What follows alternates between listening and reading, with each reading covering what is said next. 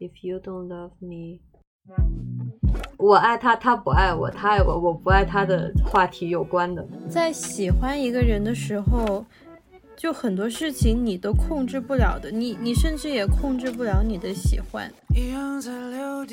他对自己都不够爱，他没有办法去爱别人。就尽量清醒吧，我也知道有时候真的醒不过来。对你只要整理好那个心情，我觉得前任其实是那个人自己的事情，只能任由你的激素乱窜，然后等着时间把它慢慢平息。我是不可能同时对另一个人有 crush，的现在会发展出很多。关系就是不太能简单去定义，大概是说，如果我都不能跟你相爱，那我还可以和谁相爱呢？因为有的人相处起来就还挺舒服的，但是你也不能说你喜欢他。我怎么会喜欢上这种人？但是有的人喜欢的人，你你就不能相处，就算没有百分百那么喜欢他，没关系。我们自己也不知道的自己，就在这个时候开始作祟。你的喜欢可能抵挡不住你们两个的不合适，会变得失去理智，没有脑子。那你不上头，你干嘛要恋爱？恋爱不就是要上头？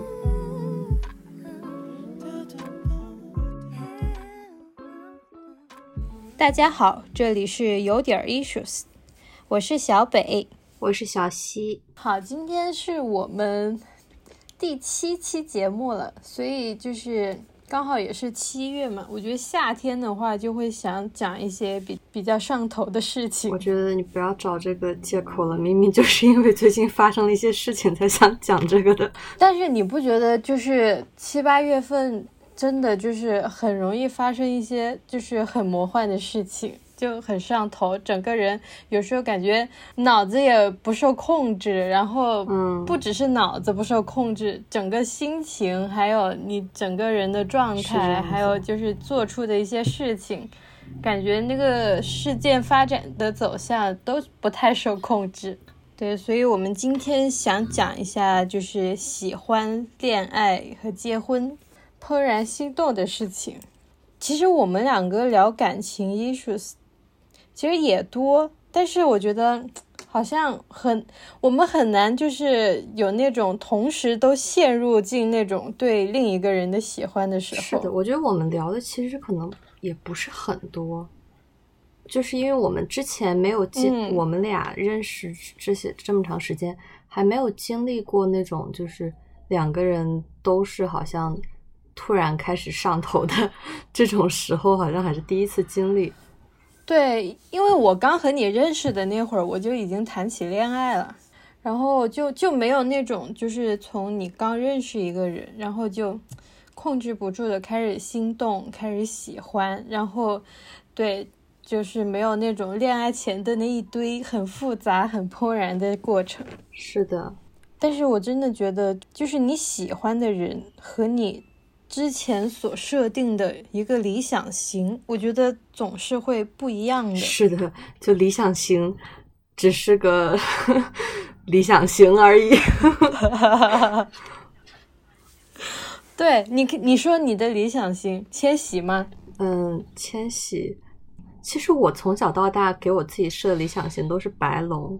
就是《千与千寻》里面的白龙啊，嗯，我就不知道你怎么从小就会这样想，设一个设设定他为你的理想型呢？也也不是从小就设定，而是我我可能第二次看《千寻》的时候，那个时候我意识到白龙是个男的，然后。然后我就觉得，你之前以为她是女的，我之前以为她是女的，因为她那个发型，我以为她是女的。哦，就小时候太小了看的时候，然后我发现她是男的之后，我就觉得有戏。我现在觉得她是女的也不错，就都无所谓。但是当时我也不知道为什么就很喜欢白龙，我到现在也不知道为什么。就明明他们都没有太多感情戏，但是可能白龙身上有那种很干净的气质吧，我挺喜欢的。哦，但是我总觉得就是我我小时候看《千与千寻》的时候，我觉得也是因为那时候年纪比较小，也不太看得懂，所以当时我很难定义他。他在里边到底是好人还是坏人。我就是看第一遍的时候，我觉得他甚至是比较偏向于坏人那一边的。嗯，就是可能没真的整明白，对吧？第一遍都看不明白。对，就看着觉得这个人怎么觉得坏坏的，怎么肥四？哎，千寻是不是那个电影还是什么舞台剧要上了？对，东宝五十周年，然后明年好像是二月份还是什么时候就上映一个月。好，打个广告，好，结束。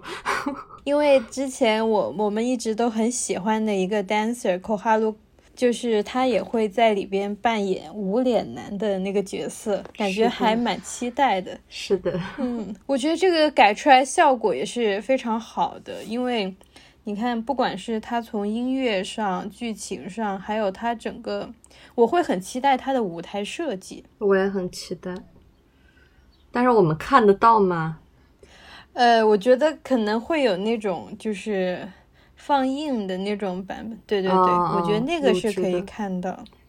哎，其实我我想说的，提到了口哈鲁，其实口哈鲁算我的一个理想型，哎，你自己的理想型还是你对另一半的理想型？我不知道，但是我我就是我对他就是会有那种发自内心的喜欢。他很难定义，你会想让他成为你的恋人或者还是什么？但是你会觉得认识到了这样子的一个人，就是很幸运，就是会给你的生活带来非常美好的感觉。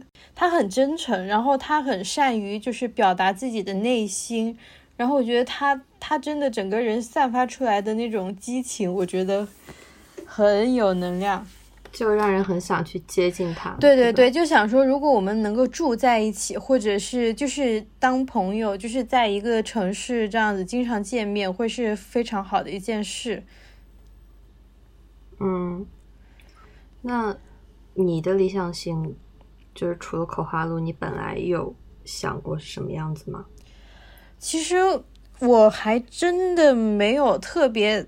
想过理想型这种事儿，因为我觉得真的要说理想型的，我觉得我每次看不同的剧或者看不同的综艺，理想型就在不停的更换。就是我觉得我会同我会同时拥有非常多的理想型，然后有的时候你你做的那件事儿不同，你的理想型也会不一样。比如说会有什么，如果恋爱，我想跟谁谁谁恋爱。就比如说，我之前看《新西游记》那段时间，我就在想，如果谈恋爱的话，就要跟殷志源谈个恋爱，因为他他这个人很搞笑，就是想法很多，但是他这种人是肯定不能结婚过日子的，因为他有有点不靠谱，而且就感觉肯定会很容易吵架。如果结婚的话，就要去跟李秀根来结婚，就是因为非常的。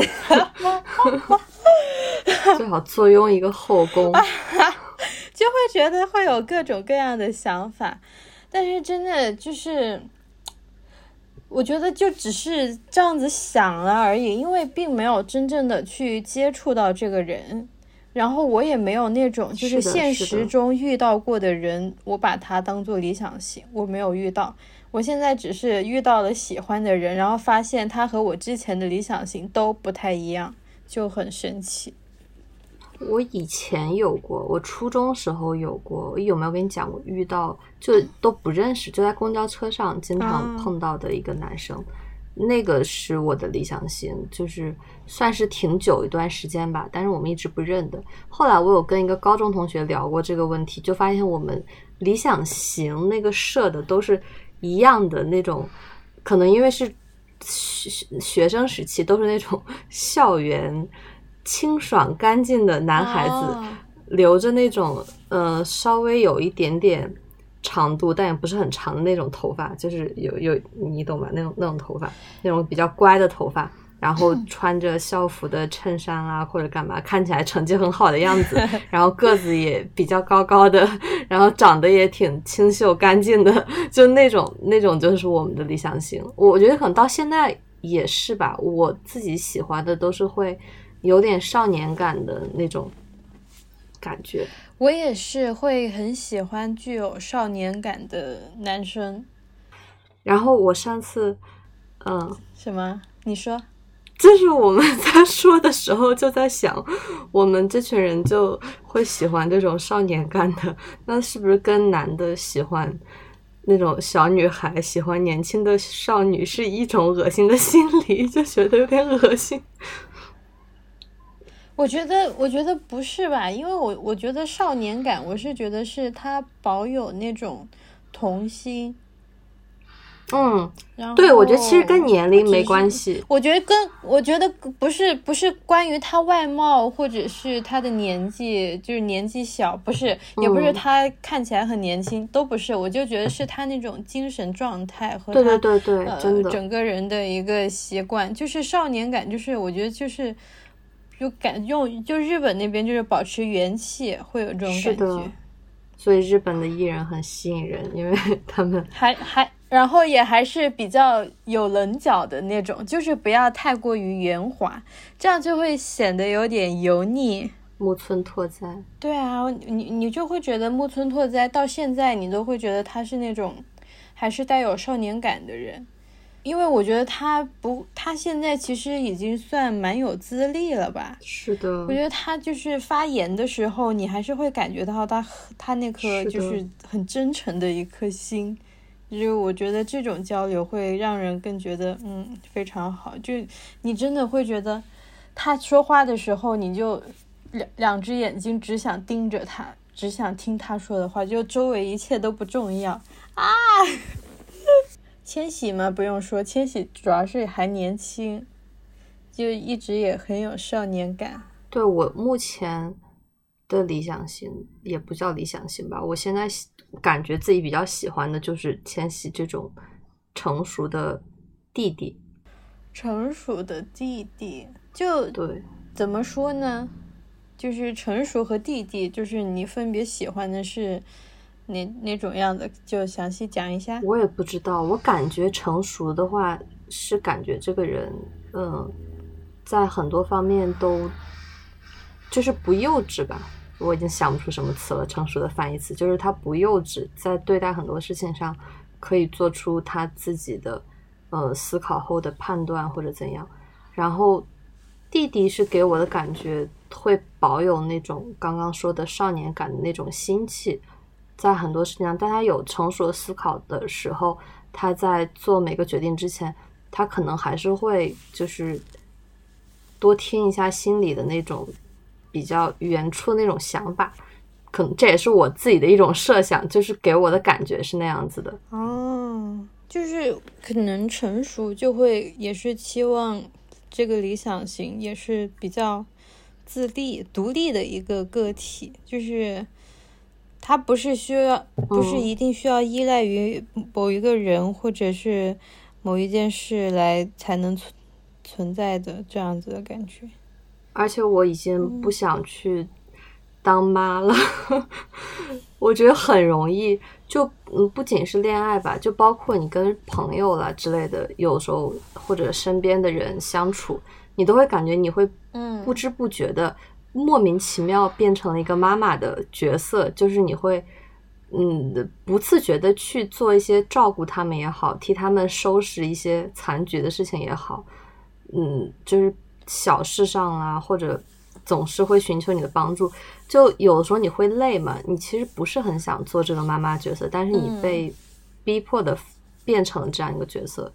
其实更多时候还是想做一个可能类似于孩子，或者说更多的是平等的同伴的角色，而不是说感受到别人一味的一直在依赖你也好，一直在怎么样怎么样，就很累。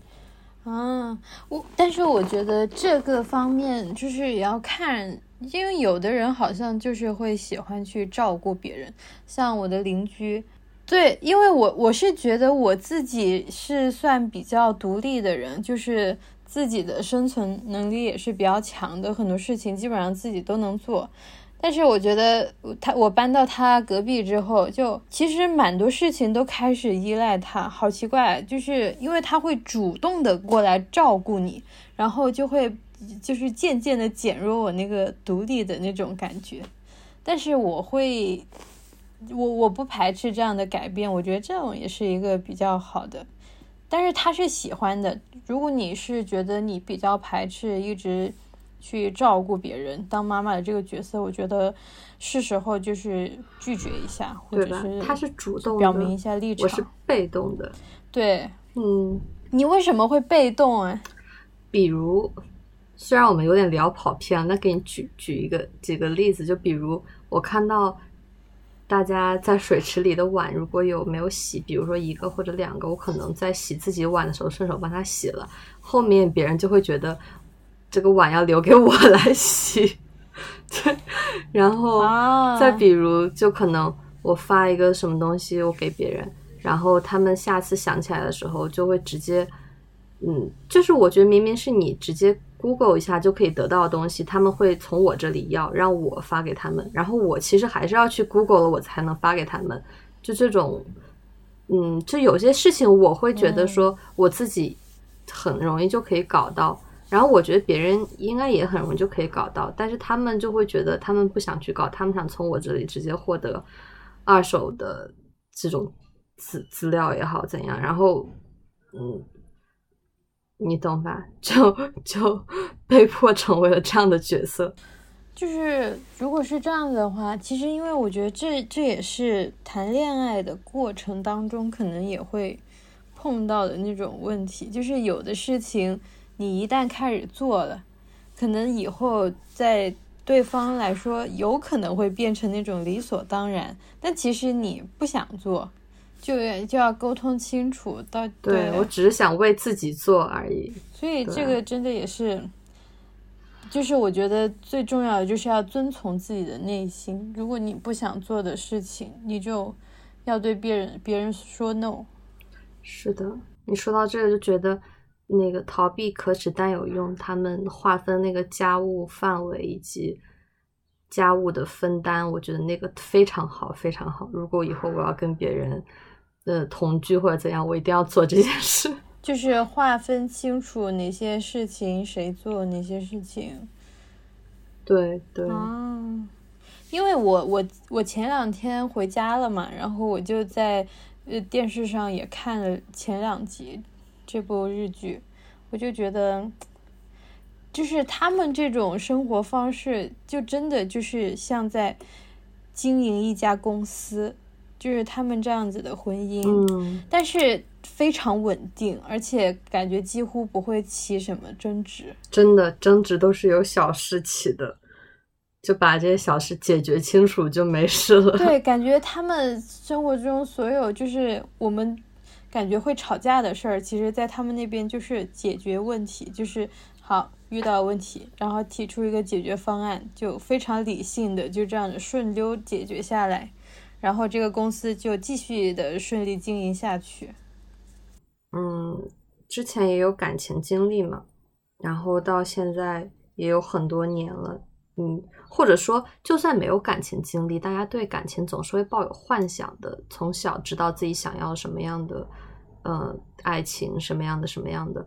然后这么多年，现在二十多岁，快奔三的时候，你有没有觉得这种？对爱情的需求也好，想象也好，产生了什么样的变化？反正我自己感觉是挺明显的变化。你呢？我也是，因为小时候就还是小小时候会觉得还是会结婚的，就感觉结婚是人生一个必经之路，什么就是谈恋爱、结婚这样子。然后，所以高中毕业当时就谈恋爱了，但是当时好像没有特别设定，就是应该有怎么样的相处模式，或者必须要一起做一些什么事儿，当时是没有这样子的想法。但是到了现在，我是觉得结婚不是必要的，甚至谈恋爱也不是必要的。就是我一个人就可以是顺利生活，但是如果能，就是我觉得恋爱会让我整个人就是更焕发，就是焕发出另一面来，我觉得是一件好事。这是一件不能强求的事情，也是这样，只能顺其自然，而且很看缘分了。就是你喜欢的人也喜欢你，很难得，但是不一定非要喜欢也可以谈恋爱。说实话。是这样，是这样。因为其实很难界定你到底是喜欢这个人还是就是你这个喜欢，首先就很难定义。或者你拿百分比来说，有的人可能他必须喜欢到百分之百，他可能才想去跟这个人谈恋爱。但有的人可能有个百分之十五，哎，我觉得就可以。是的，是的，就很不对等。然后，然后，对，但是我还想到一个，就是另一个角度，也是我姐昨天跟我喝酒聊天的时候，她说的时候，我才反应过来。因为我姐她是距离上一次恋爱也过了蛮长时间，然后这段时间她也是觉得自己单身，然后规划着自己的生活，然后过得还挺挺充实，也挺快乐的。但是这种状态其实，嗯，大家形成习惯之后，很多人会觉得我已经习惯了，我不希望有另一个人来打扰我，所以他们可能就是会。就是首先就封闭了另一个人来进入他的生活，我觉得他提前设置了这样子的一个门槛，好像就会更难完全就是到达百分之百什么喜欢上别人。这种人可能要先愿意去恋爱，或者就觉得有他觉得这个对这个人有了好感，就愿意去恋爱去交流才好，就是更进一步的去喜欢那一个人。嗯，我觉得除非那个人是真的。特别特别各方面都戳中他的这样一个人突然出现，让他没有办法的控制的去有那种欲望，他才会去想去做出改变。但是你你你有没有觉得，就是这种想法也很 tricky？就是他觉得自己过得很好，就是他觉得只有只有和一个他觉得非常非常好的人，就是这种非常非常好的人的出现的机，我觉得。就是很低，在某种程度上说，他就是不想恋爱。是的，我想到那个《百年酒馆》里面，嗯，好像有一句台词，大概就是“爱情是稀有的，就是你得特别好的运气才能碰到他，你可能永远都不会碰到他。”对，对。然后我我想起来，就是《天使爱美丽》里面也是，就是当时他不是喜欢上那个。男生嘛，嗯，然后他也是一直是一个人生活的，也挺好的，嗯，就是也感觉也是那种一直走不出来的，直到那个就是那个玻璃老人，因为他骨头很容易碎，所以他们家都裹满了那些布啊什么的，就是他跟艾米丽说，你必须要走出来，就是你要先走出来，你才能够进入这种恋爱的关系，你才能够这样子，我觉得。这就这个角度也挺重要的，就你如果要恋爱的话，首先首先你要先从只看自己的那个状态走出来，然后有的时候你要先走出来，可能你才会喜欢上别人，不然可能你永远都只喜欢你自己。就是你要去改变一下自己的生活的状态，我觉得。也有可能，这也是一个原因。为什么很多人失恋之后会反应那么大？就是因为突然失恋，他们本来生活是两个人在一起生活的那个平衡又被打破了，然后他们没有办法一时间回到一个人的状态中去，那个生活可能就很没有安全感也好，或者很没有不踏实也好，就因为跟之前习惯的生活方式很不一样。所以应该就是各方面给他们造成冲击都很大，而不仅仅可能只是因为分手这一件事情。对，因为我我我之前恋爱也是时间比较长嘛，有四年。然后当时说，而且这是初恋嘛，而且当时是觉得可能会走到最后，可能会结婚这样子的。所以就是当时谈恋爱的时候，是把现在和未来都是铺好了的。嗯，然后就是分手了之后，就是突然一下子，你就会觉得一下子不知道怎么办，不知道接下来要，就是感觉那个计划就是完全整个就没有了，就不见了，就就整个人就是会肯定会有点迷茫一段时间，然后会觉得那那段过去也是有时候觉得也不知道在该怎么去面对，所以会需要一段比较长的时间来消化这样子的情绪。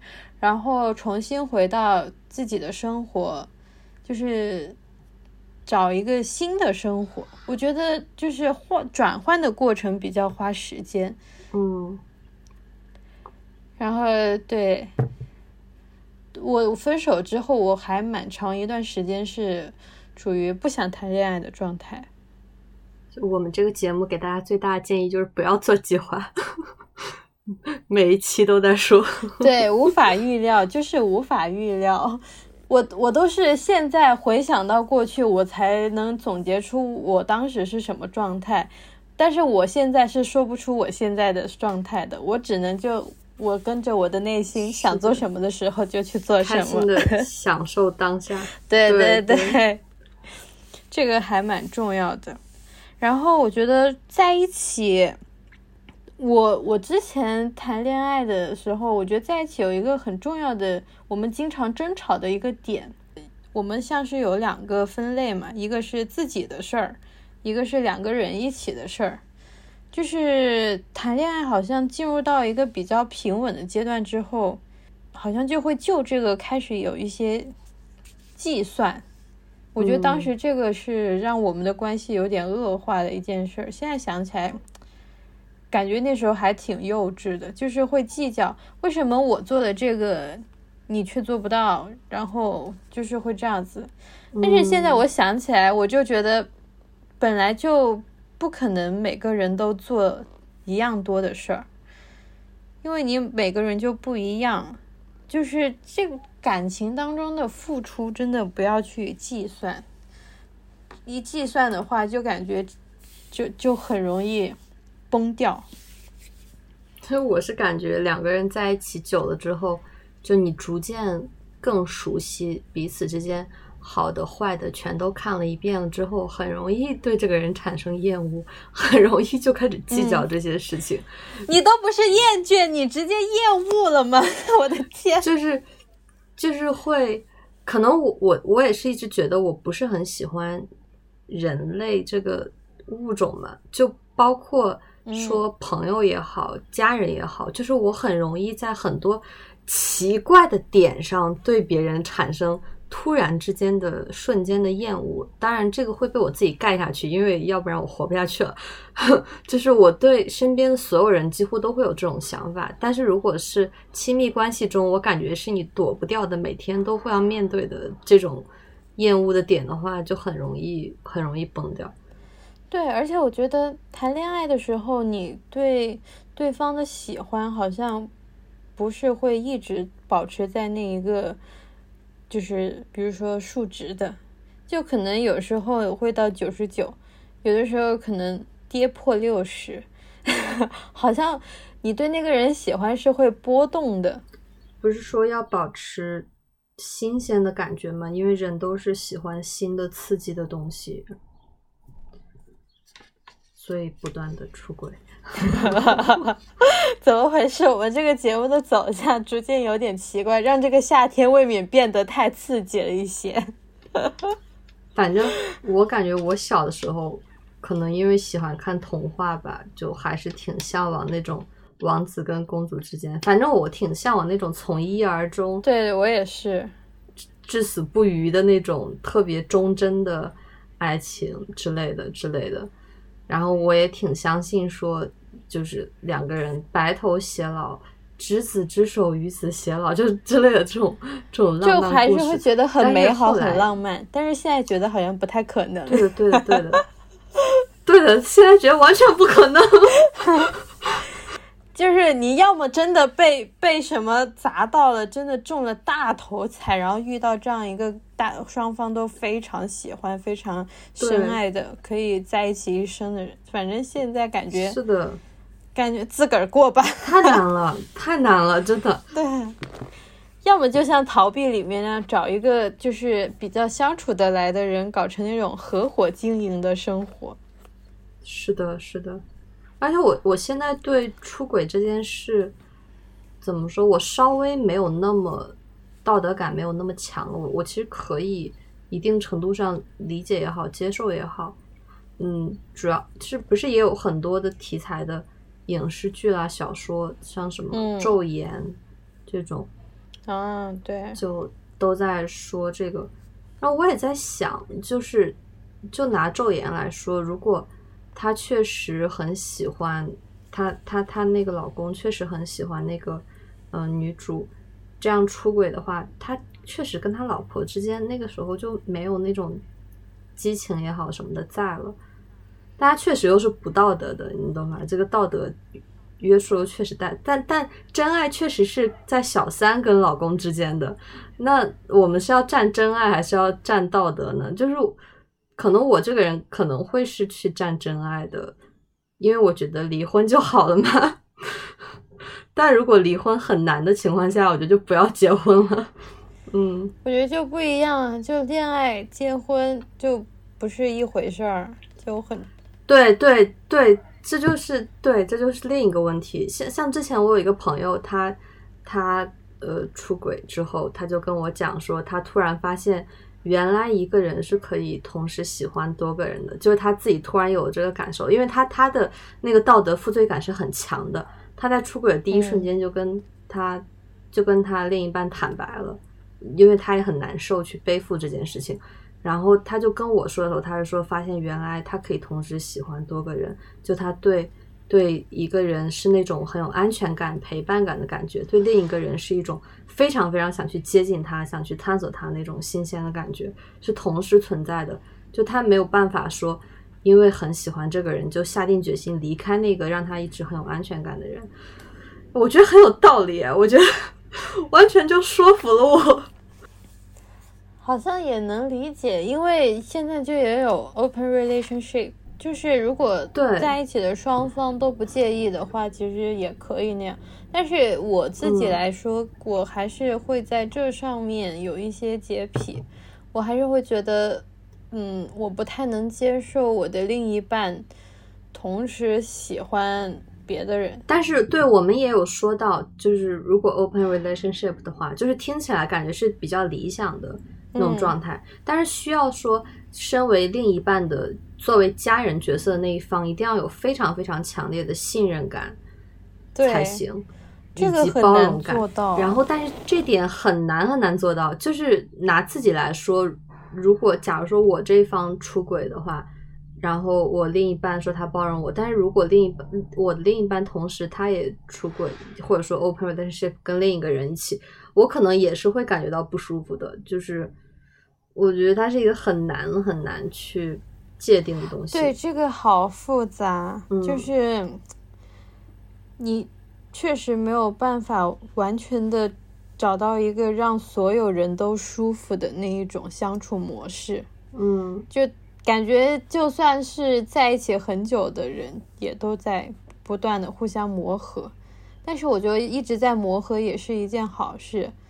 如果你就觉得就这样子平平的就很好了，感觉这种关系也不会长久诶。嗯，会厌倦吧？嗯，都都是会厌倦的这个人呢，所以也不知道你说这种就是对另一个人的占有欲也好，就是独享欲也好，这种东西，你说是从有这种依附气质之后才产生的一种道德感的，就是慢慢形成的吗？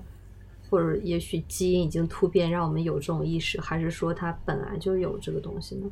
以前母系社会的时候，还有那些摩梭族走婚啦什么的，他们会有这种道德上的负罪感，或者想对另一个人强烈的占有欲吗？我觉得摩梭族他们好像，他们那个就是生孩子，就是繁衍后代和他们的恋爱就没有归为一件事儿，就不用跟同一个人完成。我感觉，嗯，哎，我想起来，前两周我有去看一个一个话剧，是我们这边的学生他们演的，叫做《The Dispute》，就呃，dispute 意思好像是辩论吧。然后它的作者是、呃呃法国人，对我也不知道他的名字怎么怎么念，翻译过来是皮耶德马里沃，叫 La Dispute，可能是这么念的吧。然后他他那个剧很短，但是他讲的大概是这件事吧。我跟你简单说一下，很有意思。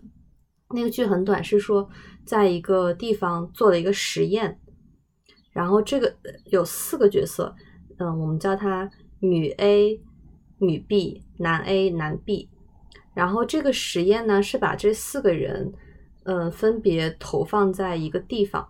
然后这个这四个人，他们从成长开始就觉得自己可能是这个世界上唯一的一个人，一个人类。他们从来没有见过其他人，他们只见过，呃，控制实验的那些控制者。他们那些控制告诉他们，他们是唯一的人。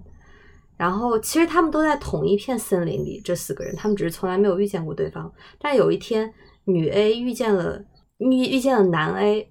然后当男 A 女 A 相遇的时候，他们就发现，哎，怎么这个世界上还有另一个跟我这么像的？你也是人吗？然后他们发现彼此都是人。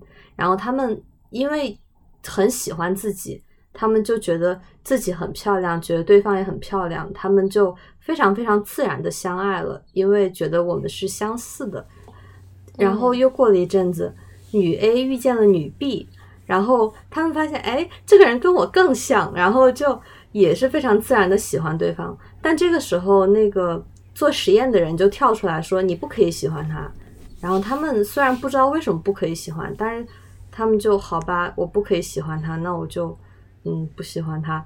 然后男 A 同时也遇到了男 B，然后可能因为那个做实验的人在去插手女 A 女 B，他们还没来得及插手男 A 跟男 B，所以男 A 跟男 B 很开心的。就是也是发现了彼此，然后也是喜欢上对方，但是他们就成为了朋友，就他们会觉得朋友跟恋人是一回事，那种那种喜欢的感觉有点类似吧。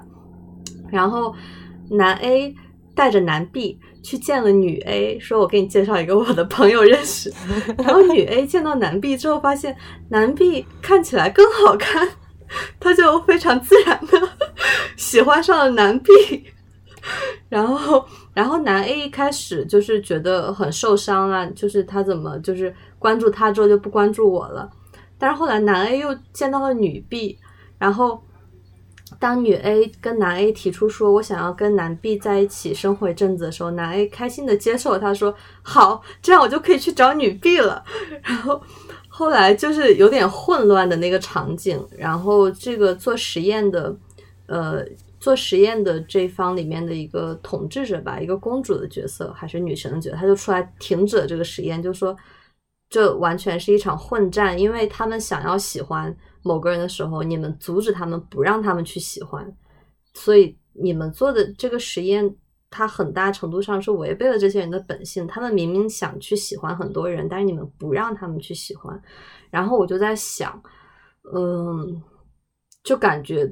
那些实验方就感觉像是给道德上枷锁的这一方，所以你说人会不会从一开始其实是有能力喜欢上所有人的，或者说同时喜欢很多人，或者其实可以不要有这种婚姻也好，或者什么什么也好的这种绑定关系，就可能我们这一群人四五六个，我们都互相喜欢着彼此，就是可以有别的那种。关系的一种方式的存在呢？我觉得这个这个是可能在之前是有的，但是婚姻婚姻其实也没有多有多少年了，还是蛮长时间了。它主要是巩固，就是跟政治啊、跟经济什么有关系才。对，我觉得它是跟社会更有关系，然后也同时也还是保证人类的繁衍。这样子的一个存在，然后它是，然后它它存在的同时又影响着人类，就我就觉得它存在的时间也很长，这样子互相影响，就是形成一种很复杂的关系。我就觉得人类社会和就是和婚姻，就是这是一个羁绊，你无法就是解释到底什么导致了什么，什么导致了什么，它就是会互相影响。互相影响，就像那个螺旋，对，搅在一起。感觉婚姻有时候确实是为了保证社会的一个稳定，把人跟人绑在一起，这样就可以少出乱子。对，对，然后大家会想到，大家就有了一个新的目标，就是有了一个家庭，然后就要为了这个家奋奋斗，就让家过得更好，让孩子。读书就这样，好像就规划出了一条非常标准的路线，所以它是有它的一个功能性在的。所以我们说，嗯，喜欢恋爱跟结婚完全都不是一回事儿。对，真的不是一回事儿。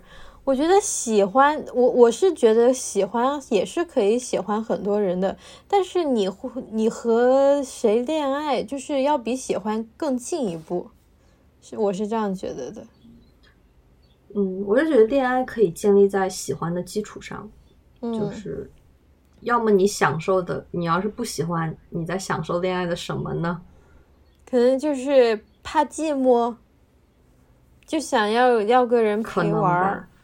反正我觉得，就是你在喜欢的基础上，然后我觉得恋爱之前那段暧昧期也很神秘，因为你那段暧昧期最后走到不一定就是恋爱，有可能大家就下头，是，然后然后再进到恋爱，然后恋爱我就觉得只有喜欢就不够了，恋爱的时候你就会发现你和这个人到底是不是。合适的，你会不会喜欢？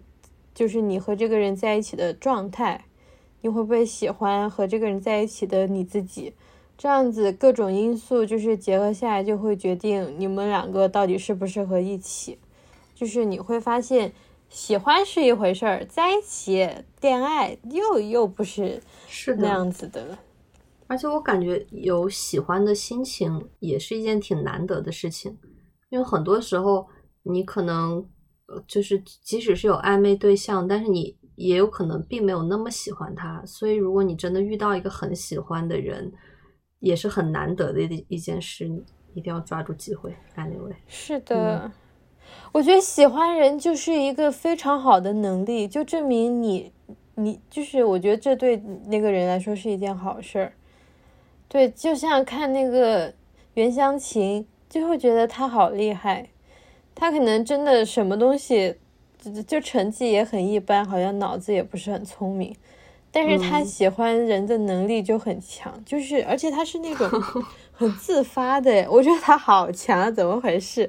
就可以一直那么主动，就是也不会管会不会受伤啊，或者是结果是怎么？对他喜欢他就是行动，而不是想我行动了失败了怎么办？其实没有失败可言的，因为你既然喜欢这个人，你就应该行动，然后结果会如何都都不用管，就是你喜欢就行动，嗯，就扑啊，像宁静说的。你这样又提醒我，就是也是我从小到大，其实也不是改变，只是我重新发现了吧。我很长一段时间都以为我自己是比较被动的那种，就是不可能会主动。嗯，去表白或者怎样，直到最近突然发现，原来我其实从小到大一直是主动的那个。如果我真的喜欢的话，原来我第一封情书就是小学时候递出去的，只是后来没有遇到这种人让我有机会。就后面我高中、初中就中学阶段喜欢的很多人都是那种不可能受于年龄啦。家庭就各种因素就不可能有什么发展的也好，所以我就也没有什么表白的机会。但是我会很主动的去跟他们多接触，因为我喜欢这个人嘛，我就想跟他多待在一起或者怎样。即使我不做什么出格的事情，然后现在就真的是如果有喜欢的人，我觉得很难得。真的，如果大家遇到喜欢的人，一定要去冲，一定要去冲，就千万不要碍于。觉得女生不应该主动之类的这种腐朽想法，我觉得太可怕了。这种想法，什么屁话？对，真真的。还有之前什么欲擒故纵，不要这样子，喜欢就冲，大家时间都很紧的。我觉得最有用的就是真诚的那种交流，就没有人会拒绝这种真诚的交流。但其实它比较难的一点是，很多人会觉得什么先表白就输了，哎呀什么什么的，就是其实会就觉得把自己放在那个脆弱的位置吧。但其实你迈出这一步是很勇敢的。而且我之前在哪里看到，我忘记了，就是其实喜欢人的那一方他是握有更大权利的，因为被喜欢其实是一般来说是一件比较开心的事情。然但是被喜欢的那个人，他其实是一个被动的角色。就是我是喜欢人的那一方，所以我我随时有可能收回我的喜欢。当我收回我的喜欢的时候，嗯，被喜欢那个人，他就他就没有没有办法来伤害我了。就他如果可以伤害我，也是因为我喜欢他，所以我给他这个可以伤害我的这个理由也好，这个能力也好，所以其实是很强大的。主动喜欢人的那一方，他就确实是掌握了那个主动权。然后就是，如果最后这场单恋如果是没有是在一起的话，那么就是失去的，就是被喜欢的那个人，他是受是损失最重的那一个，因为他少了一个人的喜欢。对呀。因为我觉得，我觉得主动的那个人是依然有喜欢人的能力的，他只是不喜欢你。但是，而且他知道自己喜欢什么。另一个人的喜欢，对我觉得这样子的人，他其实，我觉得他前面是更明亮的、更好的，就是他清楚自己，他他自己是喜欢自己的，然后他还他还有喜欢别人的能力，他这样子很好。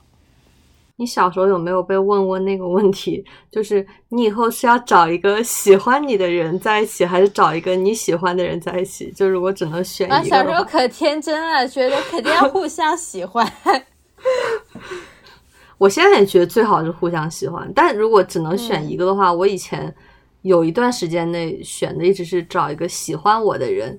然后我现在觉得什么屁话，我当然要找一个我喜欢的人啊！我不喜欢，我干嘛要跟他在一起？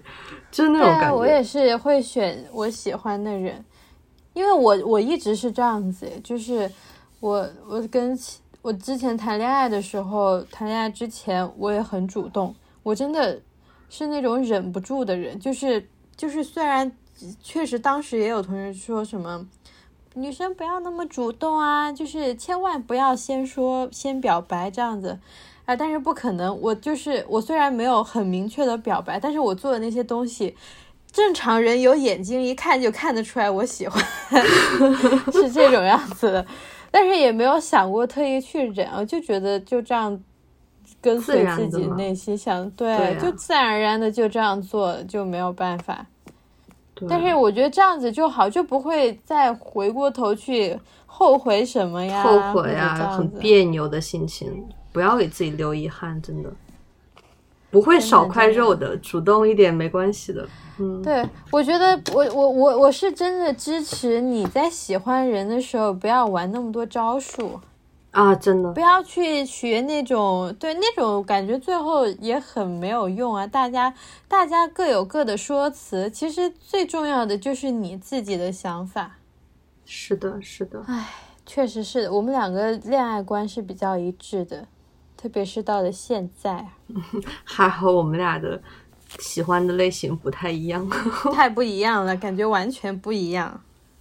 哦，说到一个人的恋爱感，啊，追星啊，我们从追星来看的话，有一个偶像或者说明星，有一个你很喜欢的人，但是你知道你可能永远都碰不到他，或者说你会以他为目标努力干嘛？我觉得那种时候，你心里也是会被那种有喜欢的感觉而填满的，就是也是会一定程度上拥有那种喜欢一个人的状态。嗯，我觉得那种状态还蛮好的。就只要你不要那种无脑追星，就是你有一个偶像也好，有一个那种有憧憬。对对对对对，就是那种心情，我觉得是蛮好的。就是。就是没有在恋爱中的话，最近两年不是恋爱综艺很火吗？就从韩国的 Hot Signal，然后国内有心动的信号，还有很多这种恋爱的综艺，呃，可能包括日本也有一些吧。我我觉得就是大家会会喜欢看别人恋爱，看别人恋爱或者那些小甜文那种东西。你你不提一下那个恋爱综艺始祖我杰吗？维尼夫妇啊，对，还有我杰那种，对啊，就是大家就很爱看这种东西，磕糖、磕 CP，以及各种影视剧也好，现实中也好，你喜欢磕 CP，我觉得那种找糖的经历，就是我们都有过嘛。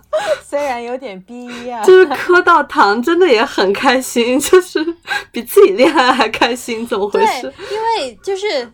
那一对恋爱的人，他也会同时带给周围的人很大的快乐啊！就是这这这也是 你同时喜欢这两个人，你喜欢看他们有糖。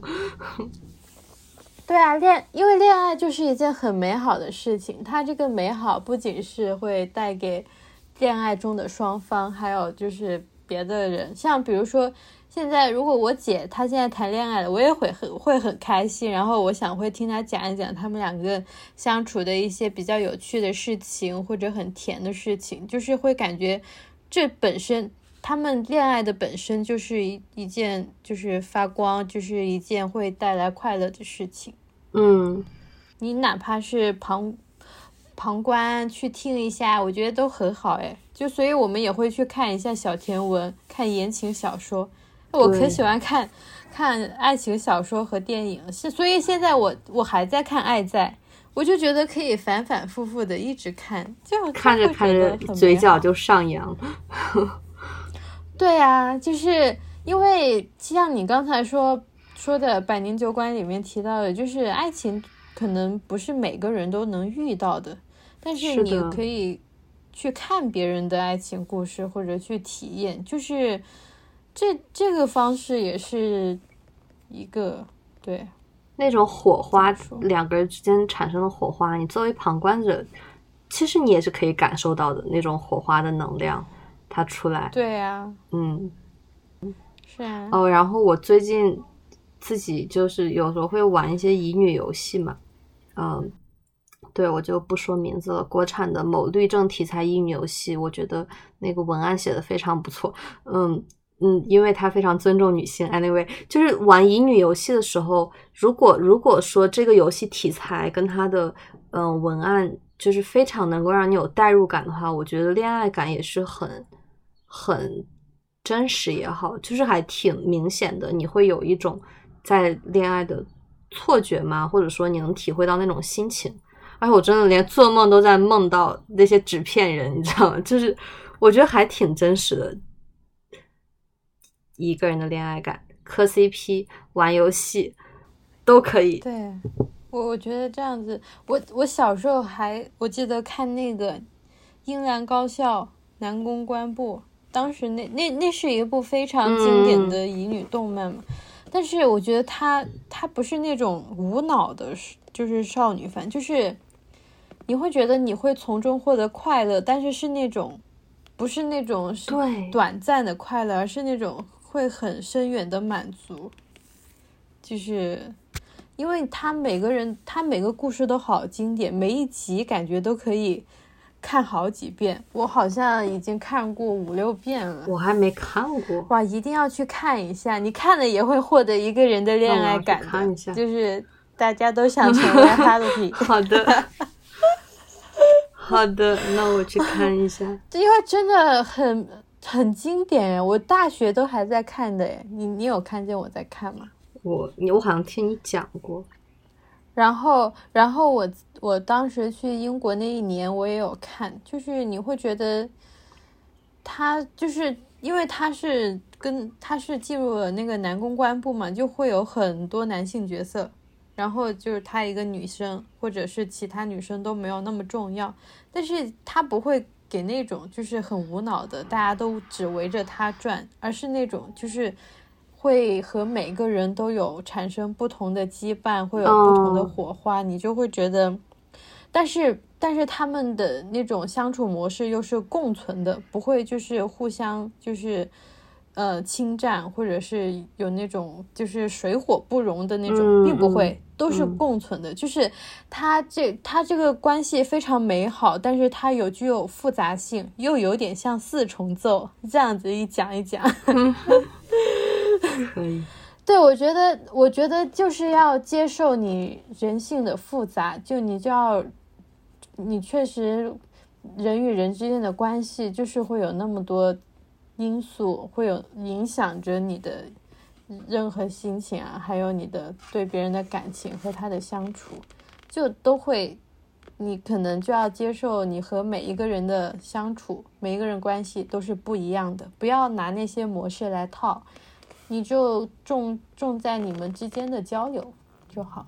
是的，你说起这个，你让我想到另一个动漫叫《天堂餐馆》，也是讲一个讲一个小女孩去意大利的一个餐馆找她妈妈，然后那个餐馆里面的所有服务生都是那种非常绅士气质的大叔。然后也是讲她跟每一个，虽然她有一个就是她自己很喜欢大叔，但是也会讲跟每一个人之间的羁绊，每一个人每一个角色之间的感情，就觉得都挺好。就大家有一种，嗯，你说的那种共存跟陪伴的那种氛围一直都在，我觉得是很温暖的一件事情。嗯，就是就是其实这种美好的感情和关系，就是会打破框架的。嗯。你所以一开始你就不要被那些东西框住，你就要呃诚实的面对自己的内心，然后就是也是真诚的与他们进行交流。我觉得就是会达到一种还挺好、挺和谐也挺美好的一种关系。嗯，但是他最后他有提到一个我觉得还挺呃精辟的一句话，就是我觉得可以套用于所有的。如果你要纠结要不要分手或者要不要继续的那种亲密关系，就是他说，如果你觉得你在这段关系中的自己不如自己单身的时候快乐的话，那你这段关系其实就是不健康的。